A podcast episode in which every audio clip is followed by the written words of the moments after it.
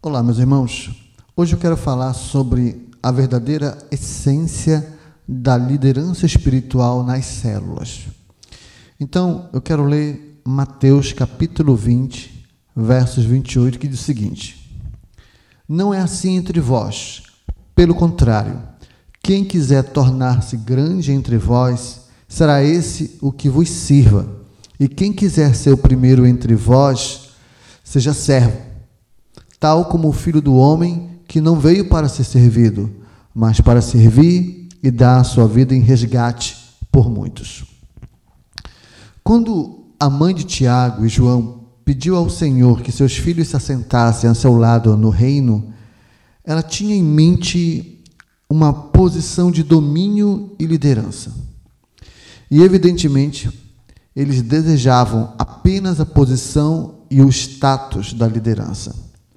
Na resposta, quando o Senhor é, questionou a mulher, nós podemos ver a verdadeira essência da liderança espiritual.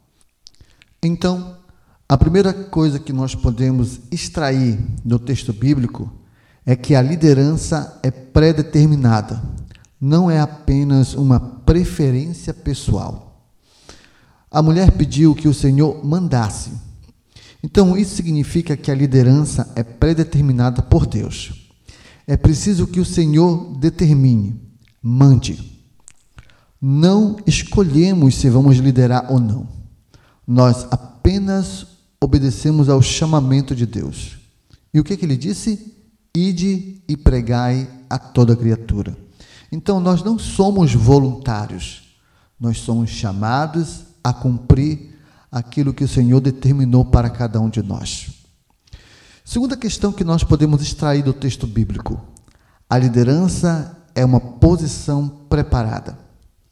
A resposta de Jesus é que o Pai preparou alguém para cada posição.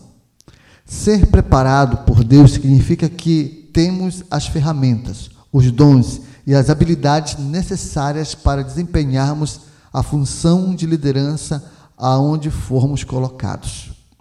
Então, eu e você, nós temos toda a condição, tanto psicológica como espiritual, se nós nos dispormos a isso, Deus vai nos dar a condição, vai nos deixar todos preparados para exercer a missão de cumprir o ID lá nas nossas células. E terceira realidade que podemos extrair do texto: a liderança espiritual ela exige um preço. Cada posição de liderança possui o seu próprio preço a ser pago. Então você nunca alcançará o propósito na liderança espiritual se você falhar em pagar o preço. Então, o que, eu posso entender a respeito disso? Então, quais são as leis do preço que eu tenho a pagar para ter uma liderança espiritual que realmente possa valer a pena e que dê realmente resultados para o reino de Deus. Primeiro, você tem que entender que há uma etiqueta de preço em tudo que possui valor. Se o trabalho de células tem valor para você, se o trabalho de células realmente tem significado, então tem um preço a ser pago. Outra questão: o que você pode alcançar depende do preço que você está disposto a pagar. Outra questão: nem todos pagam o mesmo preço. Então, cada um de nós tem uma cruz diferente para carregar. Outra questão: quanto mais você desejar algo, mais custará para você. E se você reclamar do preço, provavelmente você vai desistir de pagá-lo. Seus talentos, que isso aqui fique bem, bem claro para nós, não determinam o seu sucesso na vida mas o preço que você se dispõe a pagar para poder alcançá-lo. Outra questão também é que na caminhada você, você será criticado por pagar o preço para viver na visão que Deus colocou no seu coração. E, e o mais interessante é que o preço nunca diminui. Cada vez que você é bem sucedido, o próximo desafio se torna ainda muito mais difícil.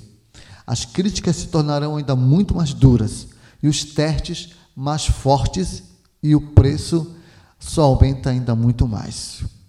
Então, falando sobre essa questão de preço aumentando. Então, entenda que você precisa ter a percepção do preço, porque ele não diminui.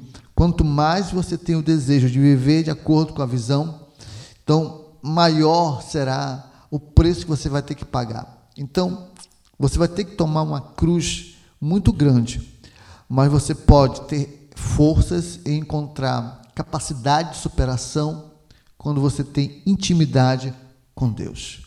E todo pagamento espiritual, ele é à vista, tá ok? Quarta verdade que podemos extrair do texto bíblico. A liderança está dentro de todo homem, como podemos ver no verso 24. Bom, o que eu quero dizer com isso? O fato dos demais discípulos se indignarem mostra o anseio por liderança que havia em todos eles. Como naquela época, hoje os discípulos se revoltam contra os que desejam ser grandes líderes. Jesus não disse a seus discípulos: não tentem ser grandes porque isso é soberba.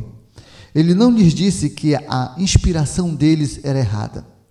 Ele lhes disse como chegar lá e como se tornar um grande líder, mas não os proibiu de terem um anseio por se tornarem grandes líderes. Quinta verdade que nós podemos extrair do texto bíblico: a liderança não é para o seu benefício, mas para o benefício dos outros. Então entenda: servir é buscar o interesse do outro. Portanto, o alvo do líder não é tirar vantagens ou proveito dos liderados, mas de descobrir como contribuir para que o pleno potencial de cada um seja alcançado, para que eles possam cumprir o propósito que Deus estabeleceu para cada um de nós, que é levar o ID ao coração daqueles que não conhecem o Evangelho.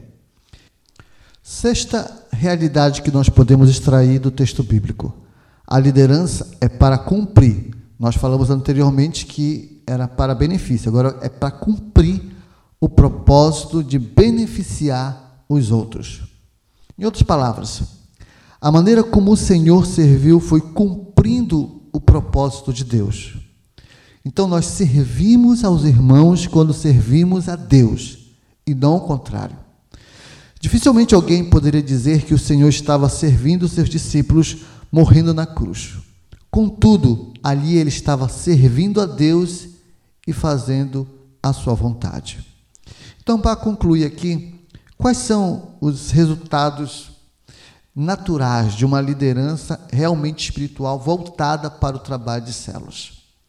Autenticidade, originalidade, confiança genuína, realização pessoal, porque nós estamos cumprindo o propósito eterno de Deus, isso nos dá realização pessoal senso de valor, ausência de competição, porque a causa ela é singular, então cada um tem sua maneira né, de trabalhar dentro do, do ministério, então não há necessidade de ficar invejando ou querendo competir com os outros, ok? Então existe também a ausência do medo e a extinção do, do ciúme, porque cada um vai fazer a obra de Deus segundo o seu chamado, tendo o seu próprio valor real.